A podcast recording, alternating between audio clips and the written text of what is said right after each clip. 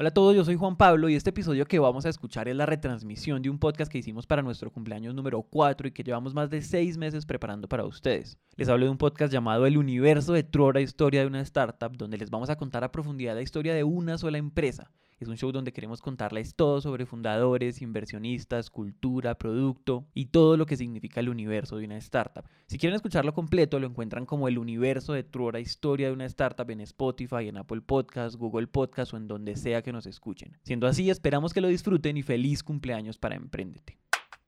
Producido por Naranja Media. Naranja Media. Eh, un día estaba yo en una sala de sistemas. Estábamos en sala 4 de sistemas en la universidad. Nada, y apareció el dichoso papelito. O sea, no estaba en clase, estaba ahí con mis compañeros, estábamos haciendo un trabajo y llegó un señor ahí todo sonriente entregando unos papelitos en unos cuadraditos ahí súper chiquitos, súper mal diseñados, la verdad. O sea, la letra era Comic Sans. Eran unas tiritas ahí que tenían un muñequito de Go, un muñequito, el logo de Python, y una letra ahí toda chistosa, Comic Sans, de hecho. Era rarísimo esos papelitos tirados ahí en la sala de sistemas. No me llegó el papelito, me llegó fue un correo con la foto del papelito. Decían que hay una empresa que estaba buscando desarrolladores de software, pueden ser estudiantes a partir de cuarto semestre que quisieran aprender nuevas tecnologías. Como eres estudiante y quieres trabajar, como en tus tiempos los tiempos que tenga, tenemos trabajo, tiempo flexible, no sé qué, y un correo. Yo en ese momento trabajaba como monitora y yo lo que ganaba eran como 80 mil pesos al mes. En junio del 2018, en la sala de sistemas de la Universidad del Valle, que es una sala exclusiva para estudiantes de ingeniería, aparecieron una especie de volantes con una invitación que no es muy usual. Esos papelitos eran una convocatoria de trabajo para estudiantes desde cuarto semestre, con un salario muy competitivo para no requerir nada de experiencia. A muchos esto les hizo ilusión y a otros, en cambio, les dio un poco de desconfianza. Es que no aparecía el nombre de la empresa ni nada, entonces yo recibí eso y yo, yo, le pasé eso a otro compañero, o sea, yo dije, no, esto no, no debe ser nada.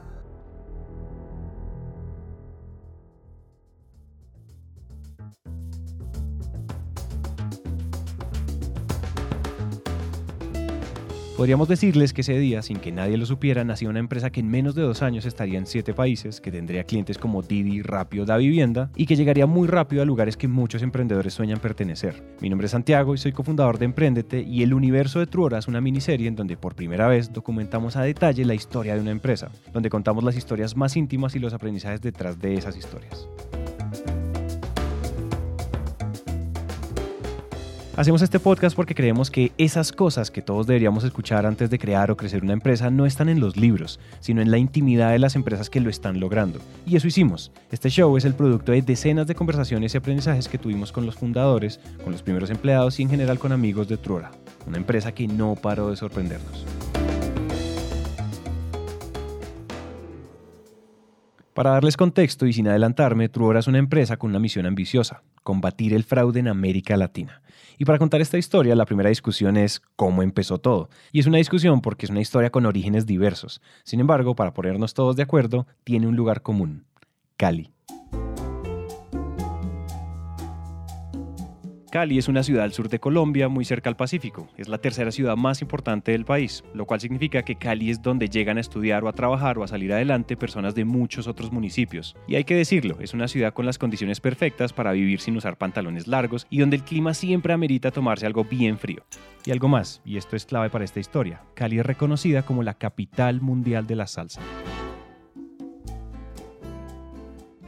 Para contarles esta historia, incluso antes de llegar a la historia del papelito, tenemos que juntar algunas piezas y cada pieza es una persona. Y en Cali justamente entrevistamos a la primera. Uno, dos, tres, bueno, hoy desayuné arepa. A quien escuchan es César Pino. César es alto, se ve joven, usa jeans y tenis y cuando habla o cuando se ríe se le cierran un poquito los ojos. Y cuando César habla de su niñez no puede evitar hablar de su papá. Papá siempre ha sido gomoso de la tecnología, le encanta todo lo que tenga que ver con electrónica, incluso hicimos varios experimentos, no sé, la radio casera y, entonces eh, compraba revistas de electrónica y empezamos a armar radios de aficionados.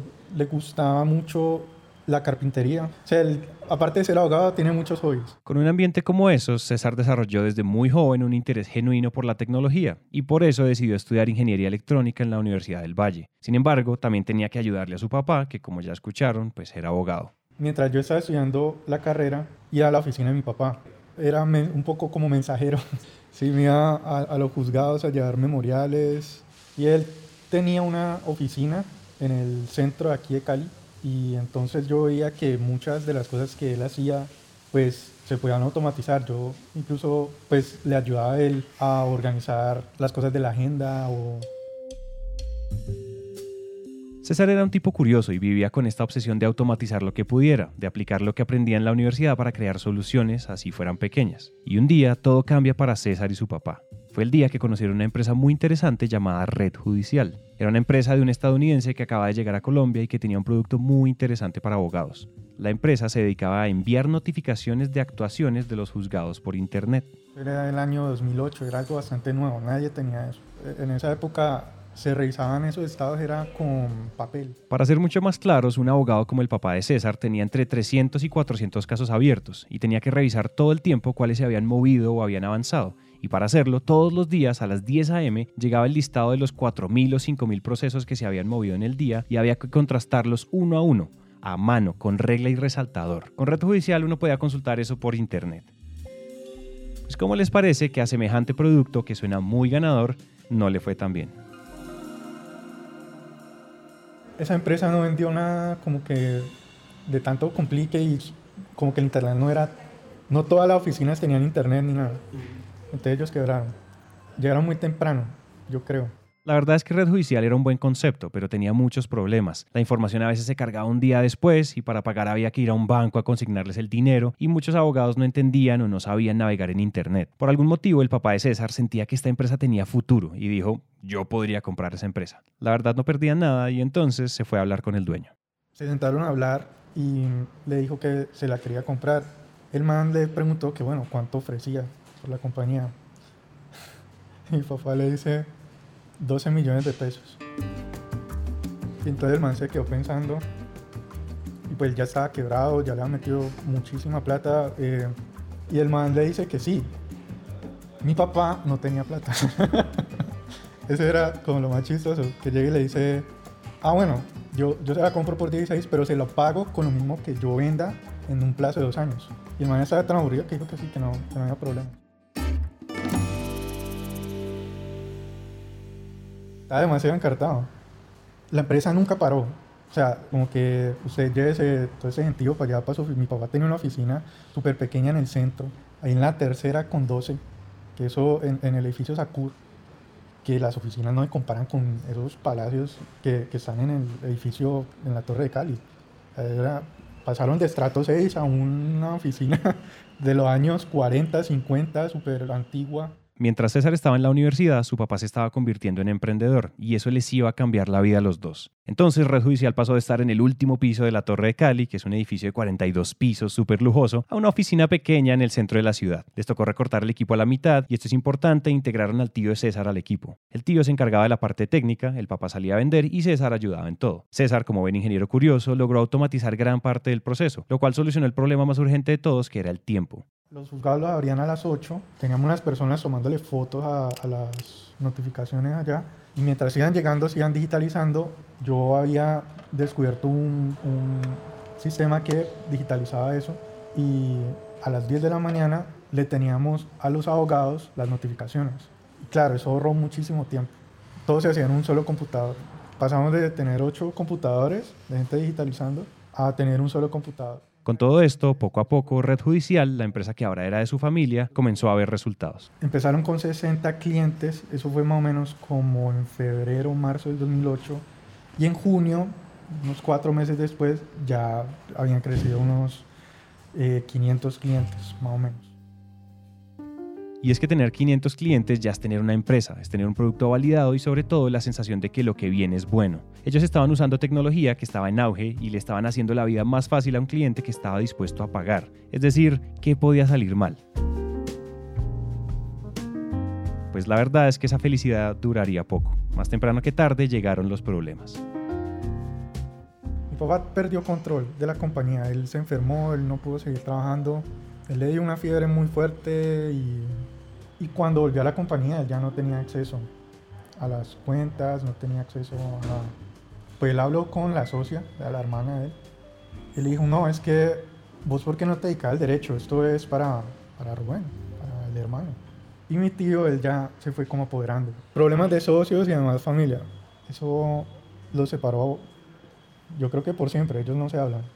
En general, las empresas que no dejan todo claro y por escrito desde el principio pueden ser bombas de tiempo, porque si hay algo que puede poner en peligro el amor e incluso el amor familiar, es el dinero. O bueno, mejor, el dinero sin reglas claras. Red Judicial todavía existe, pero para César y su papá es la historia de un fracaso empresarial y familiar, porque más temprano que tarde su papá terminó saliendo de esa empresa que le había comprado y que le había ayudado a sacar adelante. Entonces, como parte de la salida, mi papá le dieron 30 millones de pesos y con eso ya era el 2011, con eso nos fuimos para Bogotá, yo ya me estaba graduando de la universidad. Pero bueno, no todo eran malas noticias. Con esos 30 millones, que eran un poco más de 10 mil dólares, se iban para Bogotá, la capital, a montar la misma empresa que ya había tenido éxito en Cali. Todavía tenían todas las energías y las ganas del mundo y además ya tenían la experiencia, ya sabían cómo se hacía. Es decir, de nuevo, ¿qué podía salir mal? Nos fuimos a ir al centro de Bogotá en la 19 con décima. Eso es pesado. Ahí está el centro, ahí quedan los juzgados de, de la décima, por ahí está en Enqueteva, el edificio en Enqueteva. Por también está la- el cartucho, el Bronx. Y allá yo hacía de todo. En la nueva empresa eran menos personas, pero prácticamente el mismo trabajo. César era el encargado de digitar todo él solo y de automatizar lo que pudiera durante la mañana, y en las tardes salía a vender. Teníamos unos volanticos impresos, eh, ni siquiera teníamos con litografía, sino con una impresora de, de tinta y eh, hacíamos la, la propaganda. Por eso tan feo nadie le paraba bolas.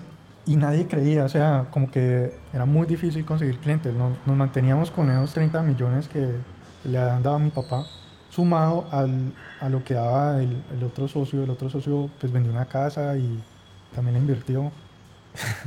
Era de- éramos demasiado malos, súper malos en negocios. Los meses pasaban y la empresa no vendía lo suficiente, y las razones podían ser muchas. Tal vez en Bogotá las personas son más desconfiadas y tal vez el equipo no reunía las habilidades necesarias, o tal vez el marketing podía ser mejor y los volantes podían ser más bonitos, quién sabe. El caso es que no vendían. Me gustaría decirles que cuando esto pasa simplemente es cuestión de perseverar. Pero no, no siempre es así. Pasó como un año más o menos. Ya se nos había acabado la plata, estábamos quebrados. Eh, tanto que ya empezamos fue a aguantar hambre.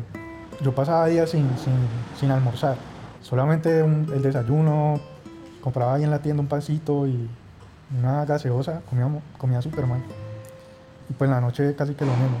Almuerzo no, no había para el almuerzo. César recuerda su primera estadía en Bogotá como una época difícil. Formadora sí, pero difícil.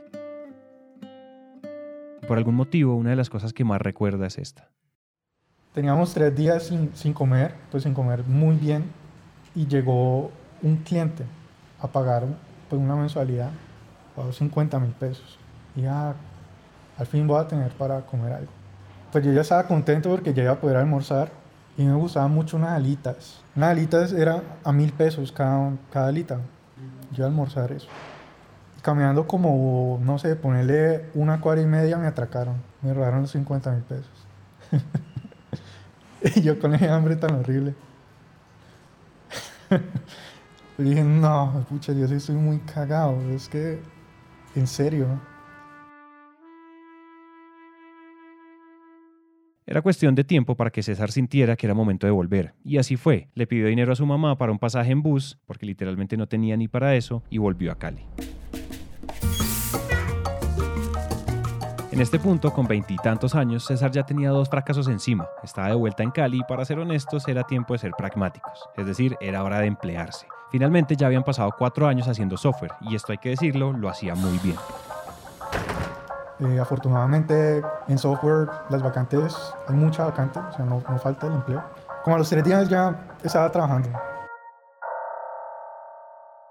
César entró como desarrollador a una compañía americana llamada Incubation, donde aprendió inglés y donde se volvió un muy buen desarrollador. En las empresas de su familia había aprendido mucho, pero aquí había mucha más estructura, había procesos, trabajaba con personas de diferentes partes del mundo y tenía clientes como la Reserva Forestal de Estados Unidos o Fulbright, lo cual también pues le dio mucha confianza. Él aprendió mucho, pero la verdad, esa espinita del emprendimiento seguía ahí. Yo descubrí una forma de, de hacer eso mismo que nosotros hacíamos de forma manual, hacerlo de forma automática, todo por internet. El gobierno publicó una página que era horrible de usar, como con 500 opciones, para poder buscar un nombre. Yo dije, uff, eso, aquí hay como una oportunidad. Me puse a desarrollar una página con uno de los compañeros de ahí mismo de, de Incubation. Ahí nace Expedientes. Expedientes no vende la información como tal, sino que hace que sea más fácil el uso de, de la plataforma. Y la publiqué gratuita. La dejamos gratuita como seis meses, un año más o menos, hasta que empezó a llegar bastante tráfico. Teníamos, no sé, un promedio de 5.000, 6.000 visitas diarias. Dije, no, ya, aquí es. Imagínate que 6.000 personas paguen por este servicio. Debería darnos, debería darnos mucho billete. Dije, ya con eso podría dedicarme a expedientes, renunciar acá y pues seguir con el emprendimiento.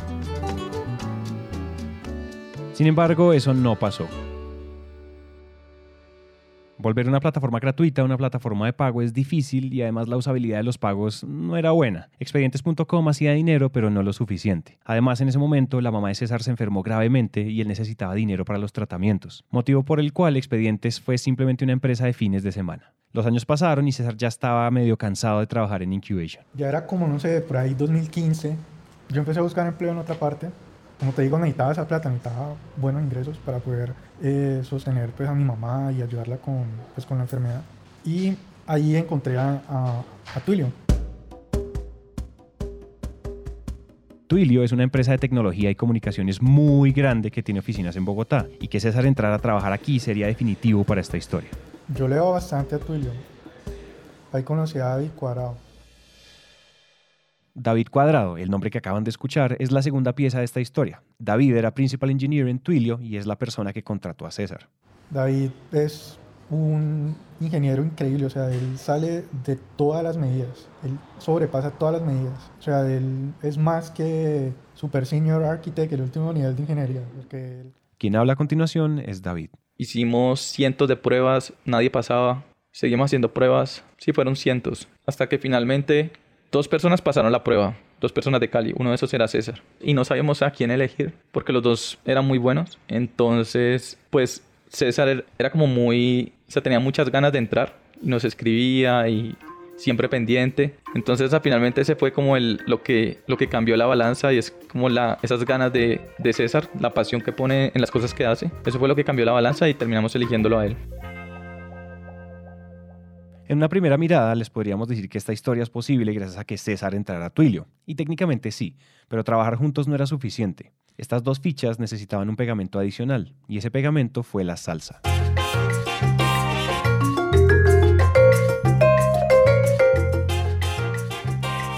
En el próximo episodio les contamos por qué.